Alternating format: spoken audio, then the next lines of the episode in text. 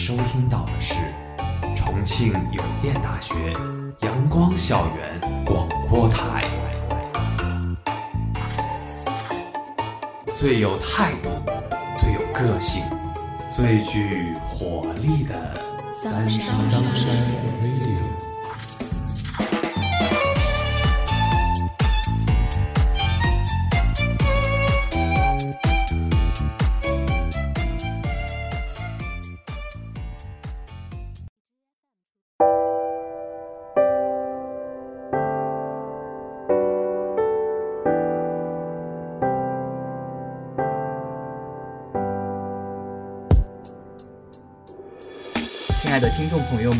家中午好，欢迎收听今天的阳光校园广播台，我是主播西瓜，我是主播竹子。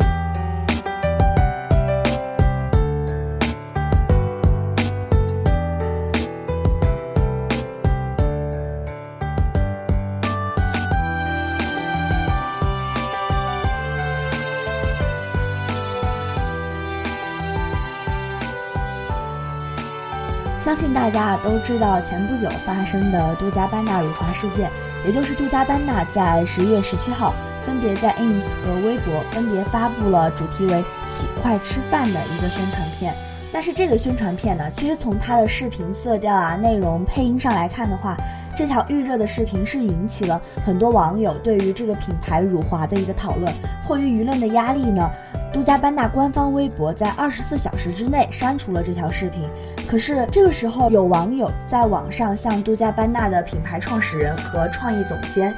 本人的账号留言，指出其品牌呢涉嫌辱华，却招来该账号更多的一个谩骂，而且争论时并不认为视频有错，最后恼羞成怒的说出了一个辱华的言论。网友后来将这个视频截图曝光了，然后在网上迅速引发了巨大的舆论和争议。在杜嘉班纳品牌创始人和网友的聊天截图被发布之后呢，事情发酵，在二十一号下午一点，涉嫌辱华的设计师啊回应称自己的个人社交账号被黑，而且他并没有发表以上的言论，并表示我喜欢中国，喜欢中国文化，很抱歉发生这样的事。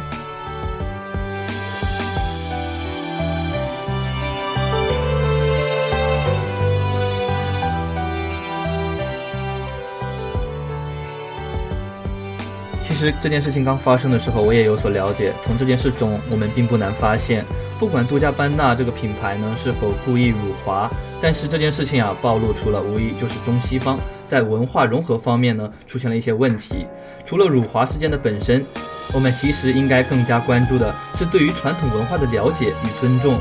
而非做出一些看似热爱但却表达有误的事情。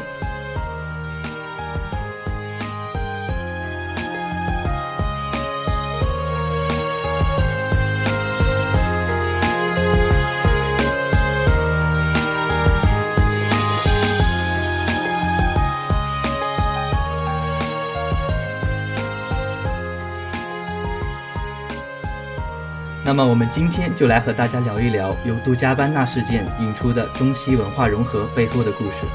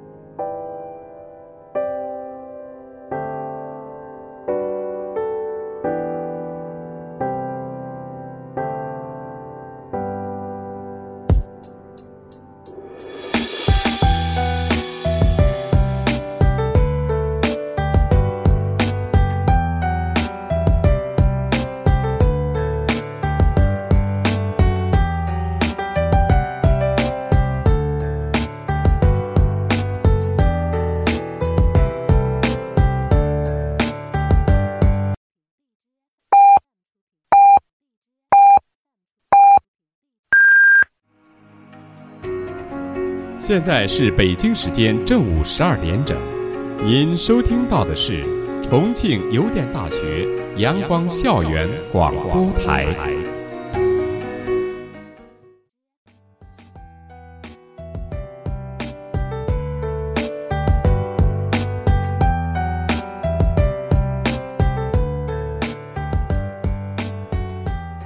实啊，很早之前，我国许多的传统文化都被应用在了国外奢侈品品牌当中，而他们的集中体现可以说就是三个字：中国风了。但是如果说中国风的话，其实我特别想和大家聊一聊的是，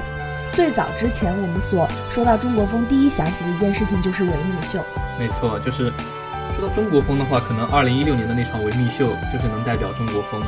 相信看过这场维密秀的同学都知道这场秀所展现出来的中国风。秀一开场，身穿着舞龙装的天使艾莎就现在竖立着唐人街背景的舞台中央。开场秀的主题叫做《前路奇缘》，就是传说中呢带有中国风元素的主题。卖家秀的计划其实是这个主题呢将旅用大量传统的中国纹样，包括中国古代宫廷的一些图腾和文化活动，所以呢它就集聚了东方的韵味。可是呢，西瓜这里说的是卖家秀，也就是知道这场秀其实非常的尴尬，因为我当时看过那场秀，我印象当中的是艾莎穿着那个舞龙，特别像我小的时候看了一个漫画，里面穿了一个女人穿了一个舞龙，特别的尴尬。对，整个运用是非常的，就是尴尬，很强硬的就把它运用上去，并没有完美的融合。所以啊，其实我觉得一直觉得中国风是一个很微妙的东西，但是它在一些奢侈品牌的运用当中，出现了很多让人觉得匪夷所思的事情。说到这个问题啊，我就想起了一七年杜嘉班纳出了一款今年的限定的夹克，那款夹克呢，胸前胸后都有鸡，那个胸前的两只鸡，一只乌鸡和一只花鸡，它们相互对视着，让人觉得有点胸口痛。鸡为什么这么惨呢？所以鸡不想说话，并向你丢出了一堆表情包。行吧，其实说到了衣服的穿搭，就不得不说鞋子了。说到鞋子呢，我们就不得不提起耐克曾经出了一款富有中国文化的鞋了。它是将中国传统文化中的“发”和“福”两个字作为鞋子后脚跟的一个设计，放在了后脚跟上。但是它那个“发”和“福”啊，放在一起的话，就会让人想起发福。如果穿上那双鞋的话，我可能都会觉得自己会变胖，重量也会突然暴增几倍。之前呢，西瓜和大家讨论了一下衣服和鞋子。那么，如果作为一个女生的话，我觉得中国文化融入西方的彩妆当中，我是最有话要说的。其实我很想吐槽，在最早阿玛尼之前出过一个粉饼，我想大家肯定都知道，阿玛尼的那个粉饼壳子是完全的大红色。就先我们不提这个大红色，它在壳子上面刻了一个福字，就是中国的那个福，然后加深了它的颜色。但是这些都不重要，最重要的是在粉饼里面，它是根据每一年中国农历新年当中的一个属相进行一个改变的。也就是说，它在鸡年的时候，那个粉饼上刻了一只大公鸡，就是我们打开看见里面的粉饼上有一只大公鸡的图案。在狗年的时候，它里面是一只狗，我不知道今年猪年它里面会不会是一只猪。然后打开的时候，你会有怎样的心情？除了阿玛尼，其实还有一些非常令人尴尬。在鸡年的时候，当时雅诗兰黛也出了一款粉饼，雅诗兰黛的粉饼比阿玛尼的粉饼还要令人尴尬。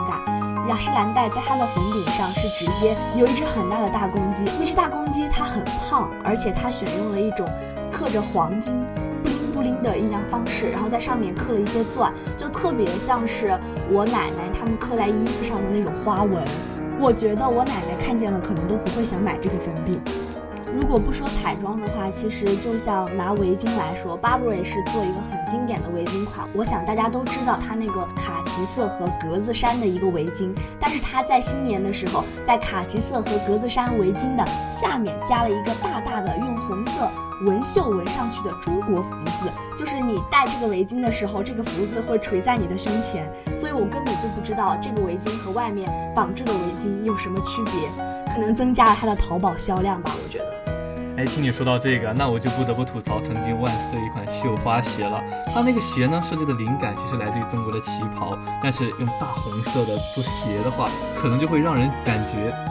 非常的有一种地摊货的感觉。所以有可能你穿上这双鞋走出去逛菜市场，那些大妈都会觉得他们的鞋都比你好看。而且其实我知道你说的这款鞋，关键是 Vans 在这款鞋的时候，如果它用的是旗袍的元素，然后它的鞋面其实是像中国缎面的那种材质，然后鞋底呢也是大红色，关键是上面的绣花是完全按照很土，我们现在根本就不会看上的绣花来设计的。如果我把它放在一个鞋摊上去卖，可能大家都不会买。我觉得现在，跳广场舞的奶奶们都看不上这种鞋。没错。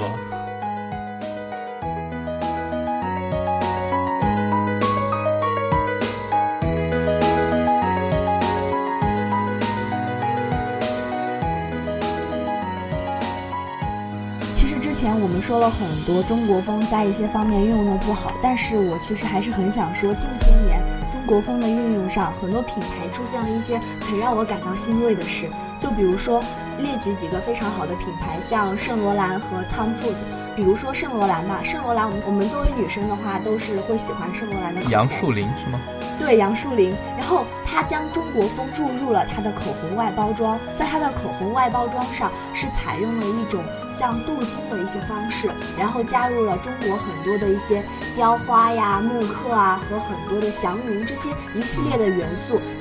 然后其实纪梵希之前出过一款散粉，它的散粉壳子上面呢，也就是运用了一个绿色的花边的祥云纹，然后中间的黄色部分就特别像我们之前的一些祥瑞符号。其实这些彩妆在这些运用上都把中国风运用的很好，然后也让消费者很易于的去购买。就比如我来说，我自己看到这种很贴近中国画，自己也会觉得超级好看，然后就控制不住我自己的欲望。然后其实我一定要说的一个品牌叫 Tom Ford，Tom Ford 之前推出过一款香水，它的香水让人诠释了一种什么叫做高贵而不庸俗，而且就是给你一种宫廷御用香水的感觉。它是选用了一个蓝色深宝瓶蓝的一个底纹，然后在它的边圈部分加上了宫廷的那种烫金珐琅，然后就是会让你觉得非常的高端，而且很好看，很吸引现在的消费者。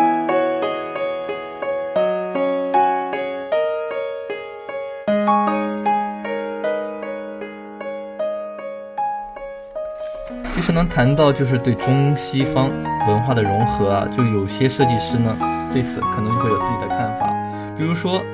维密的那个 Grace Chen 嗯，没错，就是他。他从四岁开始学习中国的书法，所以中国文化可能对他就有一种比较深的熏陶。所以呢，他对东西方文化设计差异存在的问题，可能就会有自己的看法。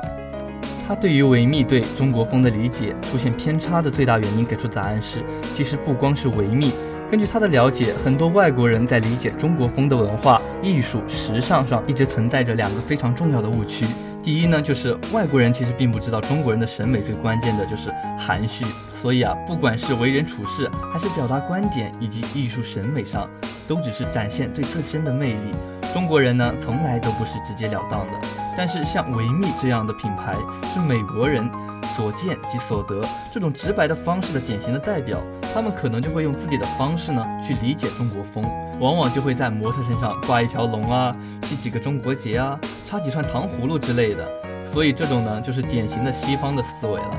第二个误区呢，就是西方人总觉得中国古董是精致昂贵的，而现代中国的纺织品、工艺品都是廉价粗糙的，所以才会把那么多看上去并不精致、高级的东西堆到模特的身上。就如同西瓜所说，我们把这些误区整合起来来看，其实我们想想看，中国风到底是什么呢？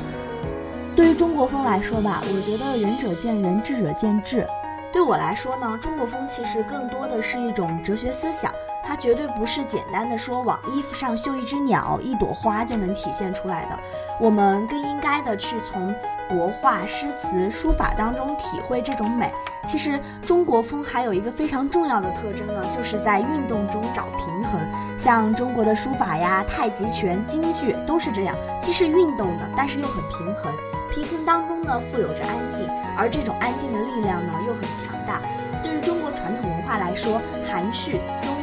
和合之道，以及道家思想、儒家思想，这些我们所熟悉和认知的部分，是中国文化所构成的一个重要内容。而这些中国传统文化又意蕴在中国风当中。如果我们能够做到无为、天人合一和把自然运用到中国元素和中国风当中的话，其实我觉得这便是对中国风最好的一种理解和诠释。这样的话，我觉得呢，每一位高水准的设计师，大家的审美呢，可能都是站在同一高度上的。但是呢，又因为我们都是具有被全世界的人民接受和喜欢的普世审美，只是因为我们深受中国传统文化影响，中国设计师会很自然的把中国的传统文化渗透到我们的设计中。但同时啊，我们也会在我们自己的作品赋予更广博的国际视角。我们是在用普世的审美来做设计的。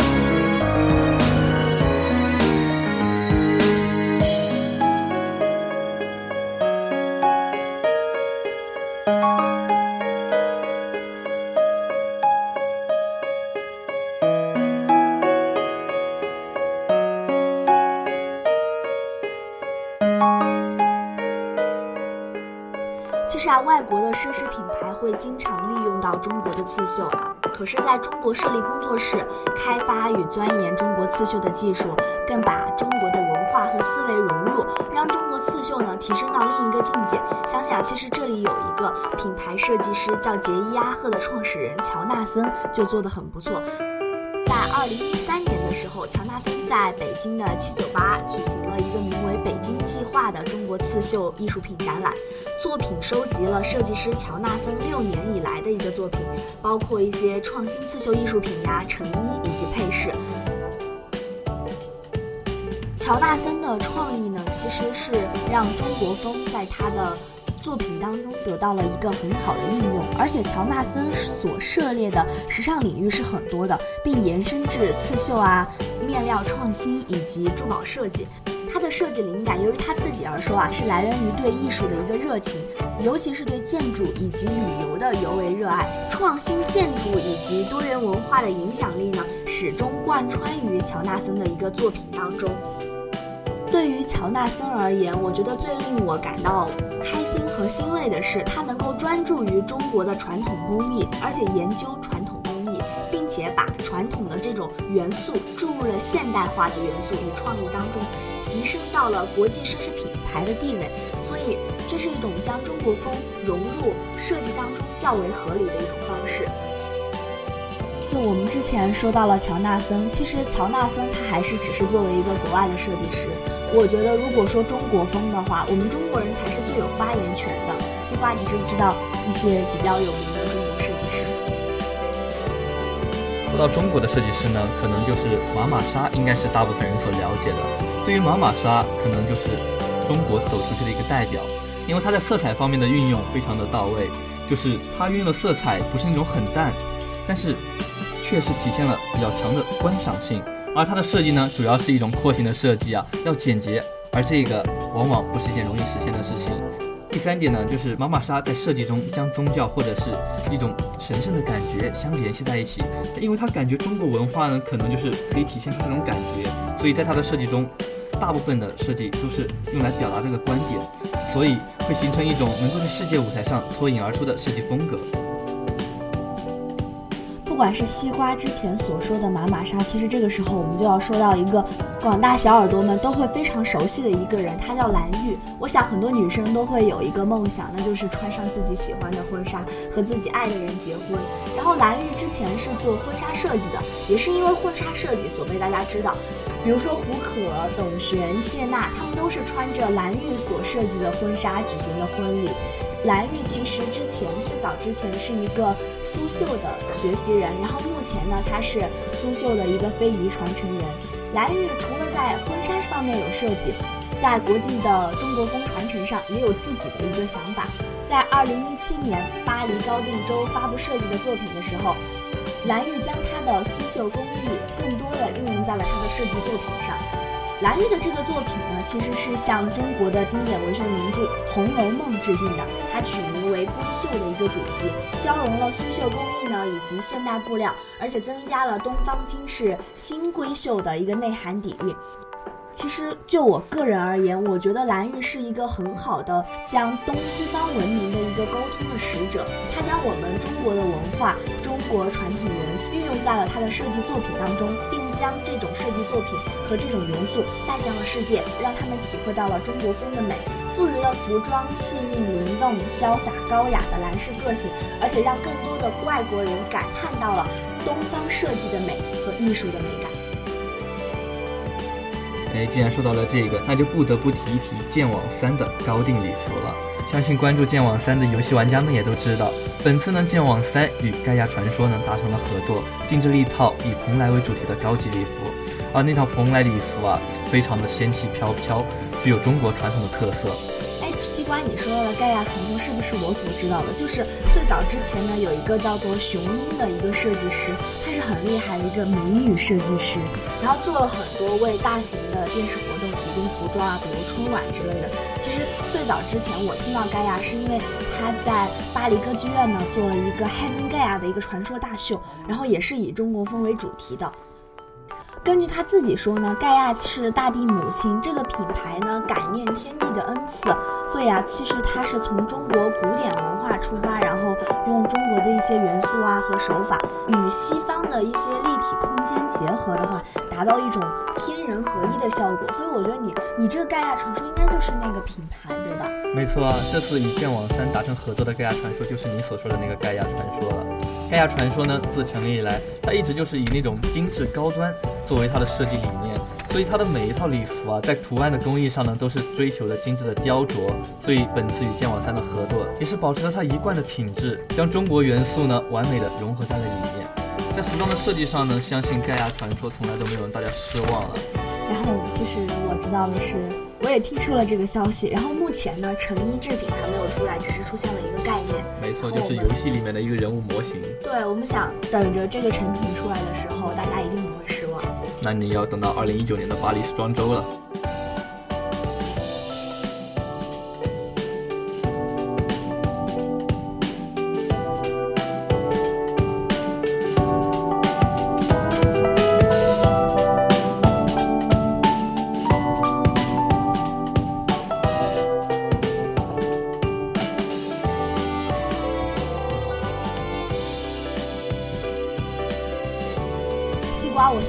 个令我心潮澎湃的事情，那就是之前哦，对，就是故宫。你肯定大家都被故宫的没错。近一段时间，网上、微博各种空间论坛都是充满着故宫文创的一些彩妆啊之类的。打扰了，是我们女生的力量太强大。就是之前故宫做这个品牌，其实就很好的作为一个中国品牌，作为一个中国风格，然后把中国传统元素融入到了它的设计当中，像在彩妆的设计上面。故宫文创其实一直都有自己的想法，将中国的古典元素，就比如说这一次他设计的一些呃口红、粉饼之类的，就简单的拿口红来说，就只是口红的名字都起的那么富有中国意蕴，让我们这些女生纷纷想剁手。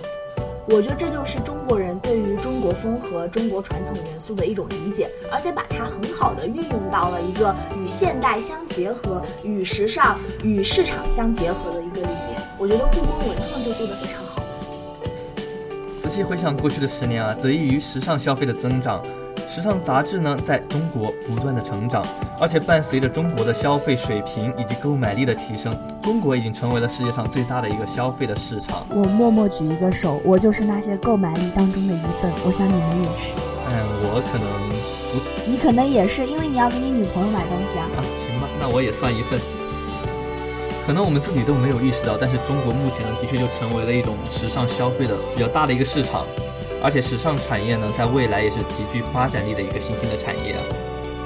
像时尚产业是一个新兴的产业，但是我们都知道，时尚是由商业推动的。然后中国设计师呢，慢慢了解到，只有商业界定的时尚和消费者理解的时尚，才是一种层面上的时尚。时尚的消费呢和潜力才能够被激发出来。我们经常看到的是，就比如说我们之前所聊到的。国际一流的时尚品牌呀，时时尚服装的设计等一等。他想融入中国市场，但是一直缺乏了中国元素和中国的一些声音，甚至还有很大的品牌敢于运用中国元素，但是中国的时尚设计者呢，其实目前还是做的不够的，就是没有办法从其他国家融合一些新的元素进来。我觉得这个还是需要很长的一些时间。但就目前而言，就比如我们之前谈到一些中国设计师和故宫文创制的品牌，其实做的就很好。通过对全球时尚文化的研究呢，和消费者的人文洞察，所以其实目前中国在全球的时尚产业中呢，还像一个初入小学的一个小学生。但是我觉得我们还是在快速成长。